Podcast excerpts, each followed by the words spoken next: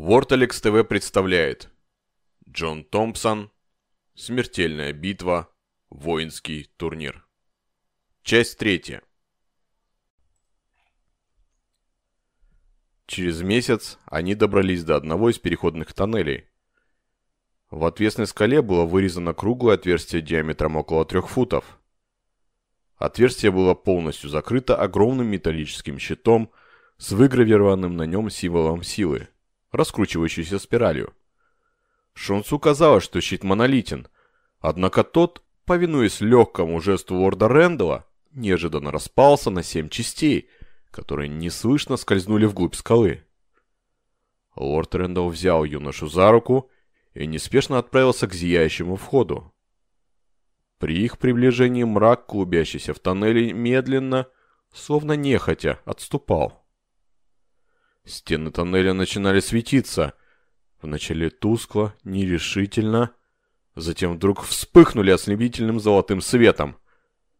От неожиданности перед глазами Шансу поплыли цветные круги, а когда зрение восстановилось, он обнаружил, что продолжает шагать за лордом Рэндаллом уже на земле. Прежде всего другим стал воздух.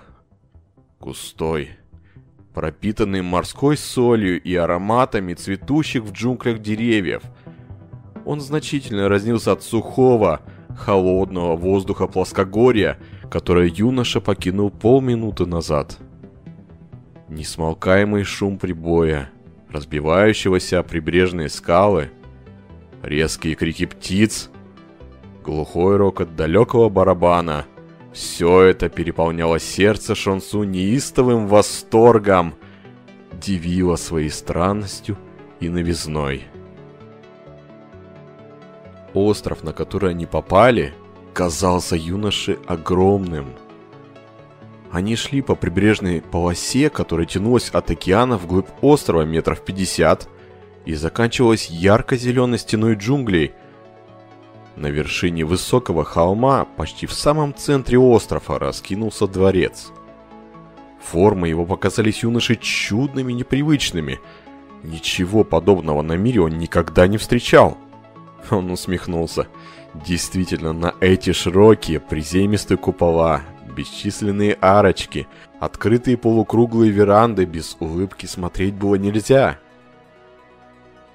Пройдя метров сто по песчаному пляжу, они остановились у широкой, богато украшенной разноцветными плитками лестницы, ведущей к вершине холма, к самому входу во дворец.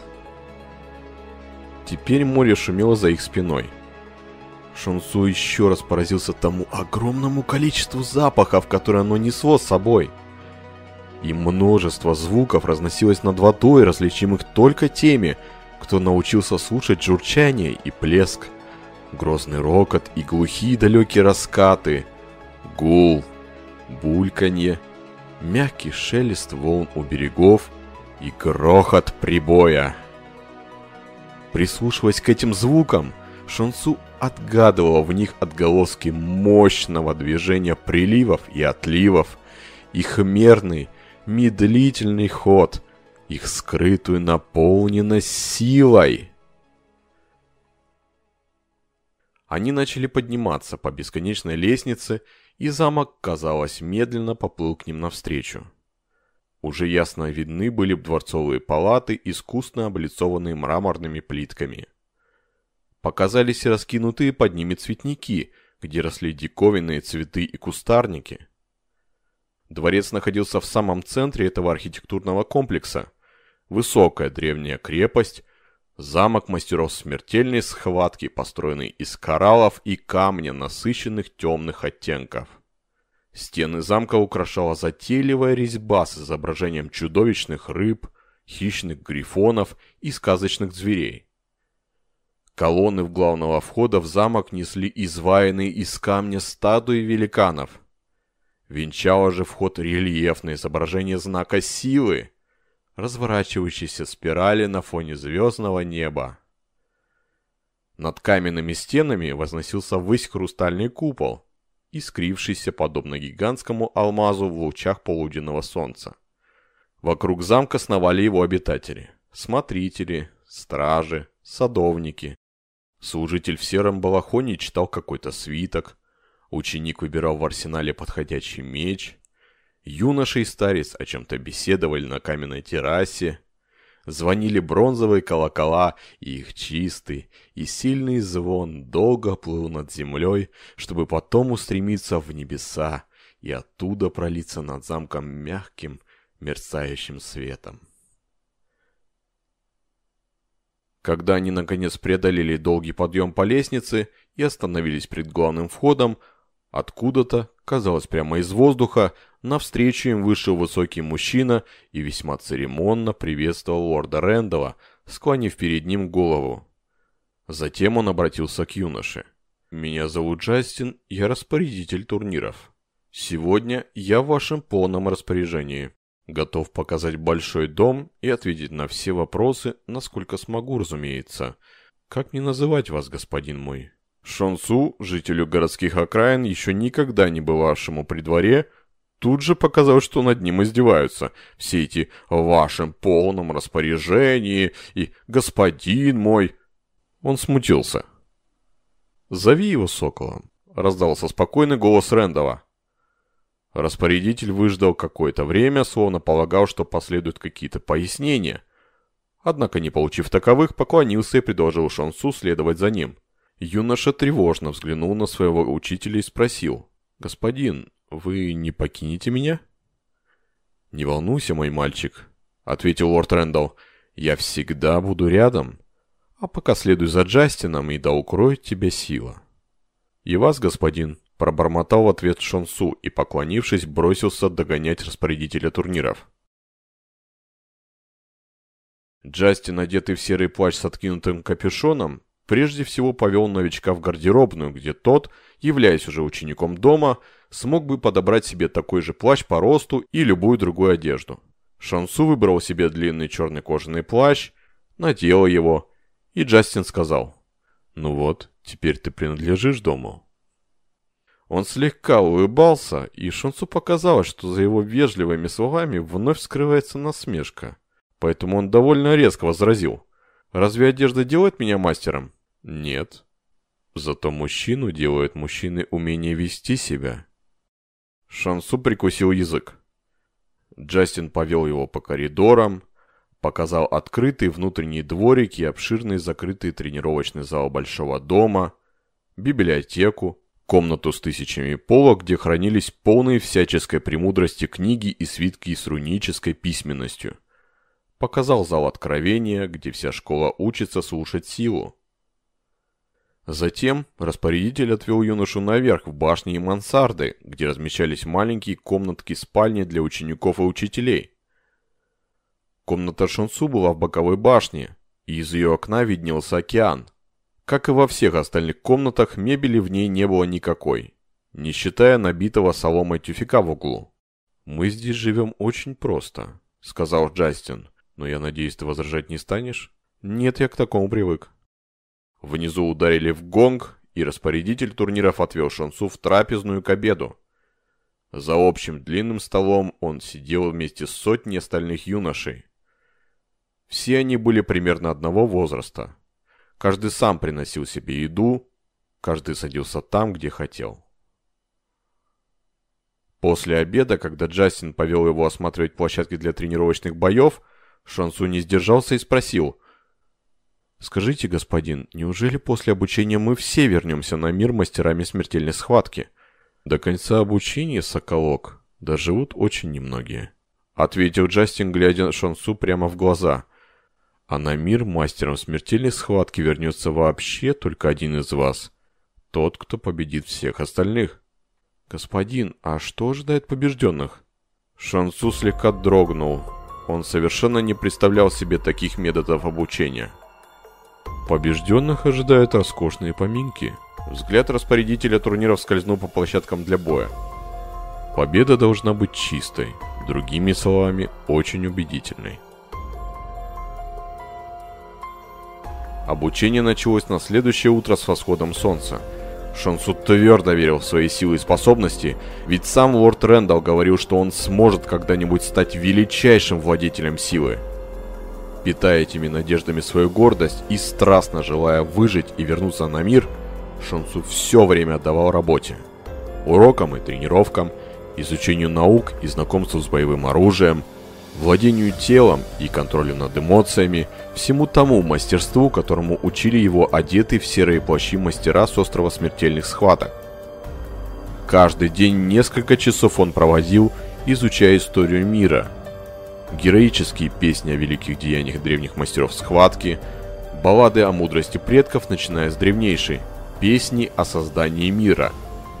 На этих уроках Джастин рассказывал о правилах дуэли, о ритуалах и сокровенной сути смертельных схваток. «Все не так просто», — говорил он. «Мало кто даже на мире знает эту тайну.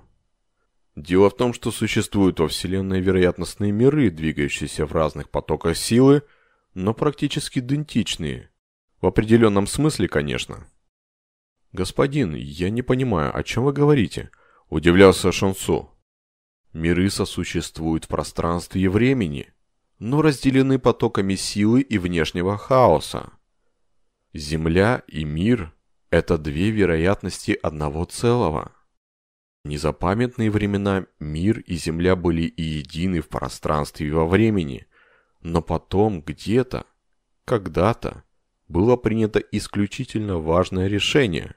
Лишь один верховный адепт мира знает, в чем оно заключалось.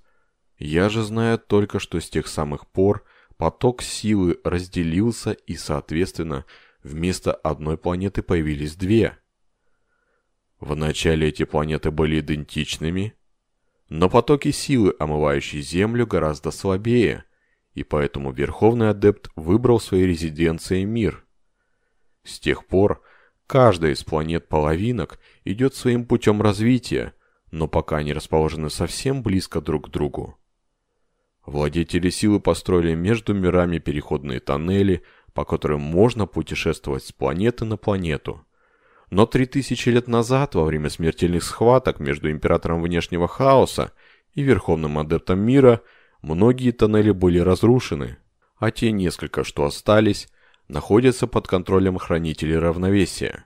В чем смысл этого контроля, господин? В старые времена много путей вело с мира на землю. Существа, привычные для нас на мире, сатиры, драконы, кентавры – появляясь здесь, изменяли естественный ход событий, нарушали незыблемость чаш равновесия. Память о них до сих пор сохранилась в земных сказках, мифах и легендах. Есть еще одна причина, по которой разрушенные переходные тоннели не были восстановлены. Император Хаоса не сможет незамеченным проникнуть на Землю, которая еще не готова противостоять ему он будет вынужден сначала сразиться с пятью лучшими бойцами мира, которые выставит против него Верховный Адепт. Лишь выиграв большинство смертельных схваток, он сможет захватить власть над миром, и тогда наступит очередь Земли. Голос Джастина уже гремел под сводами зала, он обращался ко всем сразу и каждому по отдельности, и слова его глубоко запали в сердца учеников. Мы собрали вас в этот замок по всему миру. Вы – самые лучшие представители своего поколения, таких как вы, один на миллион. Мы научим вас всему, что знаем и умеем, и могущество ваше будет велико. Но за великий дар платится великая цена. Мастером смертельной схватки станет только один из вас. Тот, кто сможет стать преградой на пути разрушающего хаоса. Ученичество Шансу продвигалось очень успешно. По всем наукам он успевал отлично, и за первые 10 лет легко догнал тех, кто начал свое ученичество гораздо раньше. Особенно просто давалось ему искусство схватки без оружия. Казалось, он владеет его техникой от рождения, лишь нужно было ему об этом напомнить.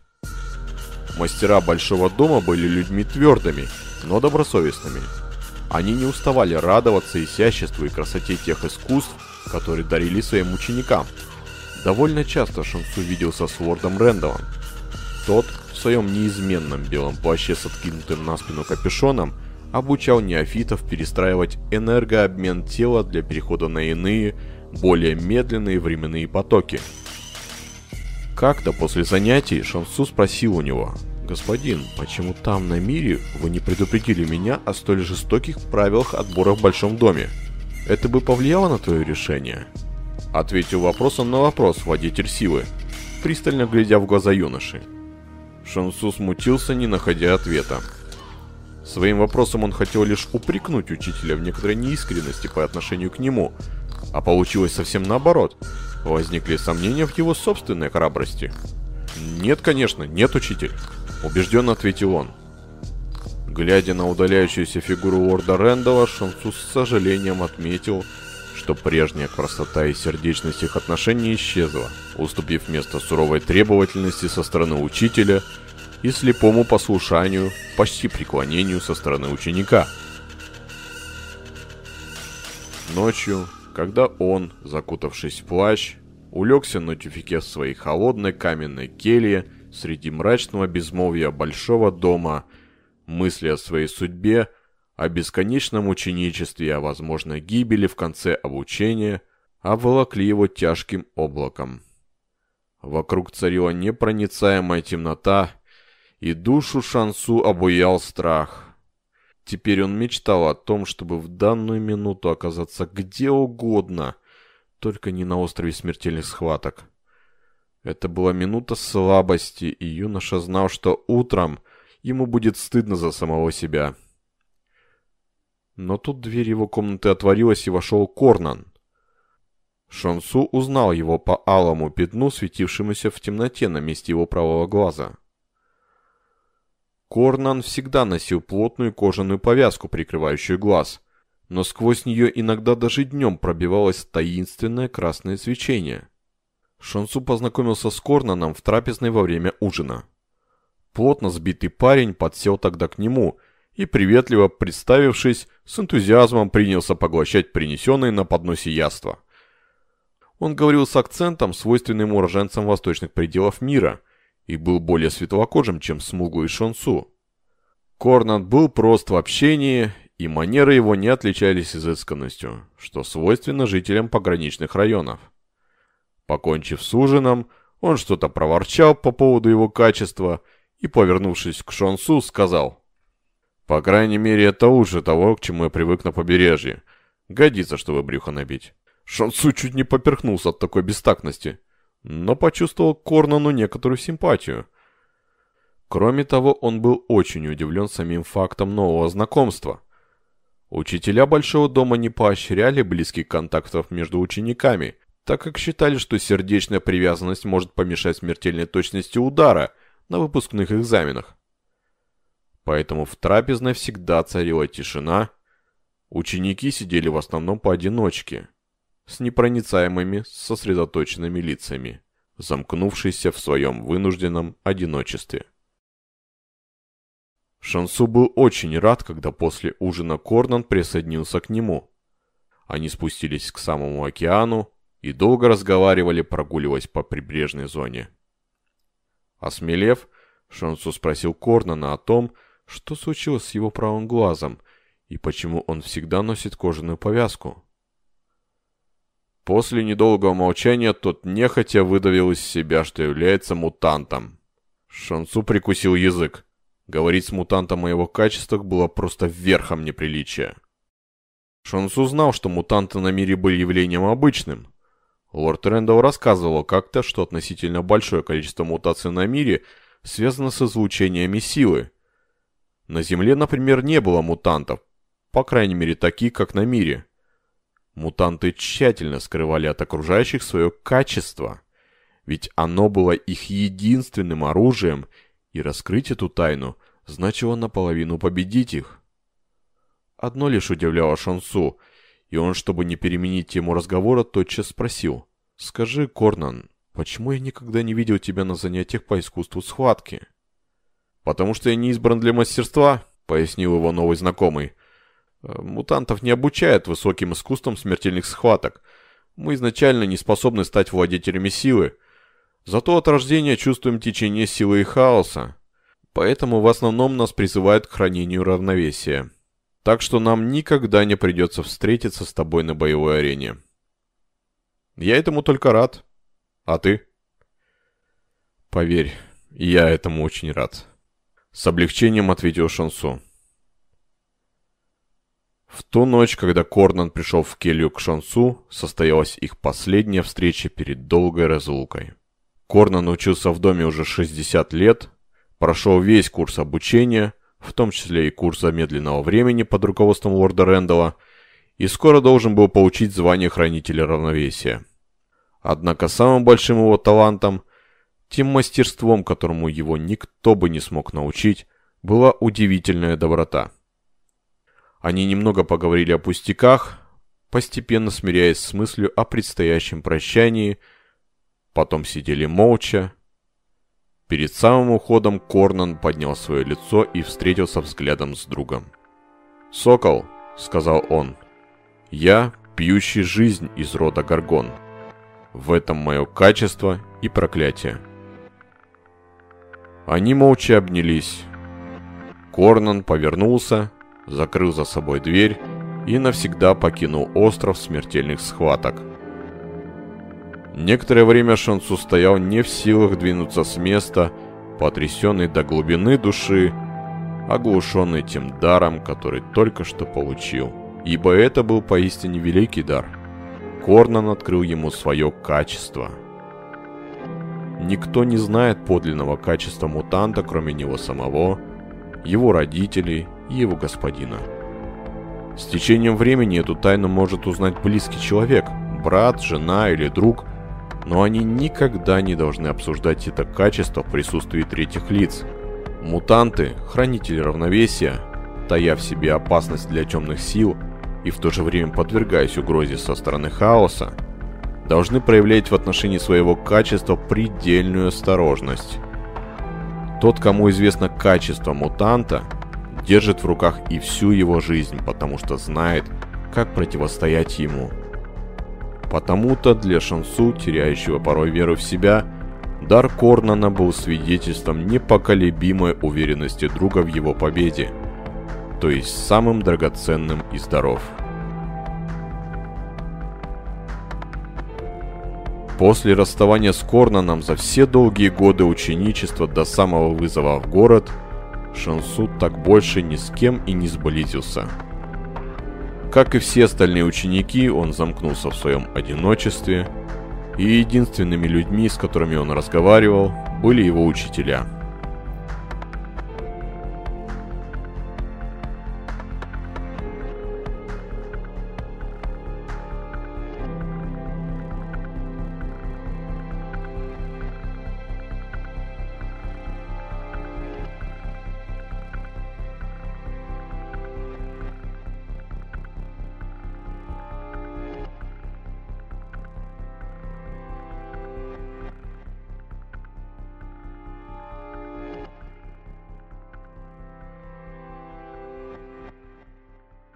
120 лет обучения с его сонной неофитов в живых осталось только четверо. Шонсу не знал их настоящих имен, знал одни лишь клички, которые ни о чем не говорили ему.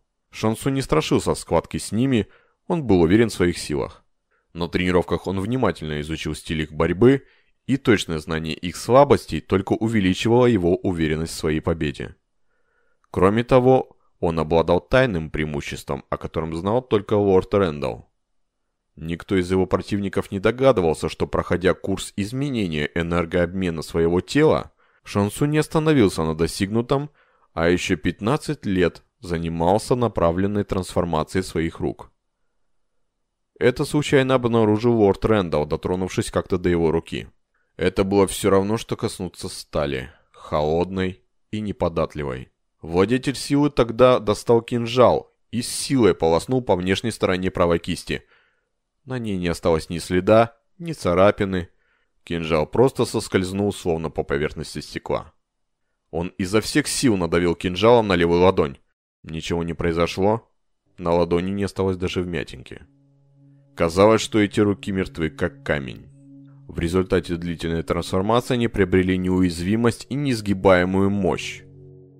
В обмен на частичную потерю осязания Шансу получил невидимый эквивалент оружия из крепчайшей стали и строгое порицание от лорда Рэндала.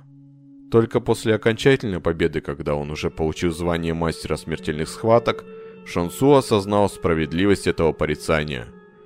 Ради сиюминутных тактических целей он навсегда нарушил равновесие в своем организме, лишив себя тем самым возможности когда-либо овладеть силой.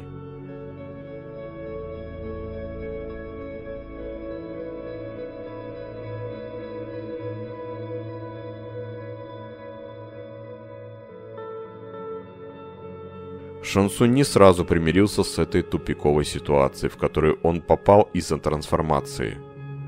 Он не верил в необратимость произошедшего с ним изменения, но вернуться к исходному состоянию, как ни пытался, не сумел. Он был в полном отчаянии от невозможности дальнейшего роста на пути своего совершенствования и метался в келье, как раненый зверь в клетке в поисках выхода –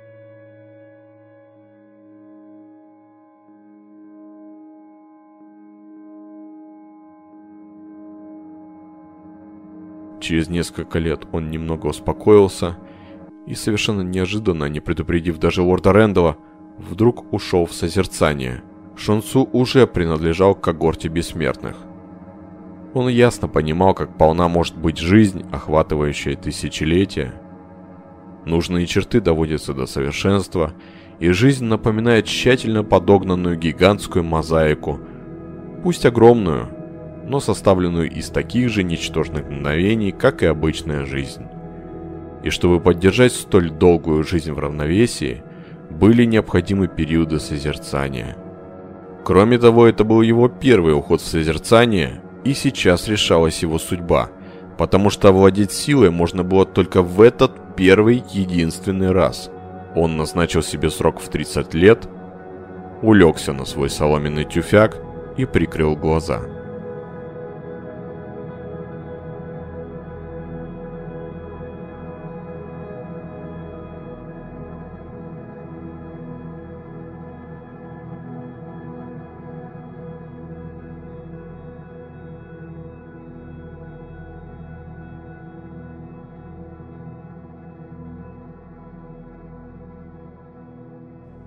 Через 30 лет Шансу очнулся. Он вышел из созерцания на вершине холма, куда, видимо, по указанию учителей принесли его дворцовые слуги. Выходящий из созерцания первый раз должен находиться один, вдали от людей и строений, потому что если он владеет силой, то все равно не научился ею еще управлять, а ярость неподконтрольной силы может принести многие бедствия окружающим. Было, видимо, лето, Вершина холма черной громадой высилась во мраке ночи, в той непроглядной тьме, которая бывает перед восходом луны. В воздухе вокруг него, казалось, висит какая-то тяжесть. И тут Шансу совершенно неожиданно почувствовал нарастающее внутри движение силы. В душе его тотчас исчезли ненависть и отчаяние, сменившись полной уверенностью в себе. Завидовать владетелям силы больше не стоило так же, как и отчаиваться, ведь сила была с ним. Шонсу чувствовал себя всемогущим, так велика была переполняющая его сила. Сейчас он был куда могущественнее, чем когда-либо. Сила заполнила его существо до краев. Он даже дрожал, боясь выпустить ее, рвущуюся наружу. Сила не могла выплеснуться через трансформированный кончик его пальцев и не находя выхода кружилась в гигантском водовороте. Шансу понимал, что если сейчас он не совладает силой, то навсегда останется ее слугой, но никогда владетелем. А сила все пребывала. Шансу поднял глаза и почувствовал жар далеких солнц. Все в пространстве между этими звездами и пылающим сердцем планеты принадлежало ему, подчинялось ему и готово было служить. Он почувствовал себя самым центром мироздания.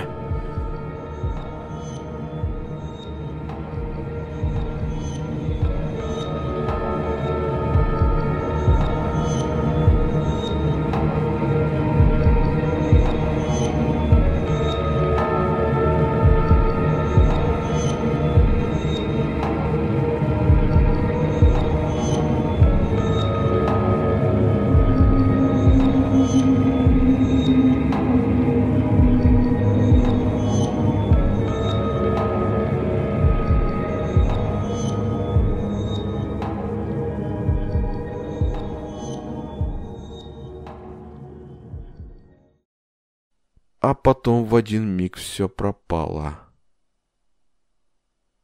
Сила навсегда оставила его, неудачливого претендента, не сумевшего с нею совладать. Именно в эту ночь, когда он, обессиленный, лежал на вершине холма, его отыскали дворцовые слуги и передали срочный вызов к верховному адепту мира –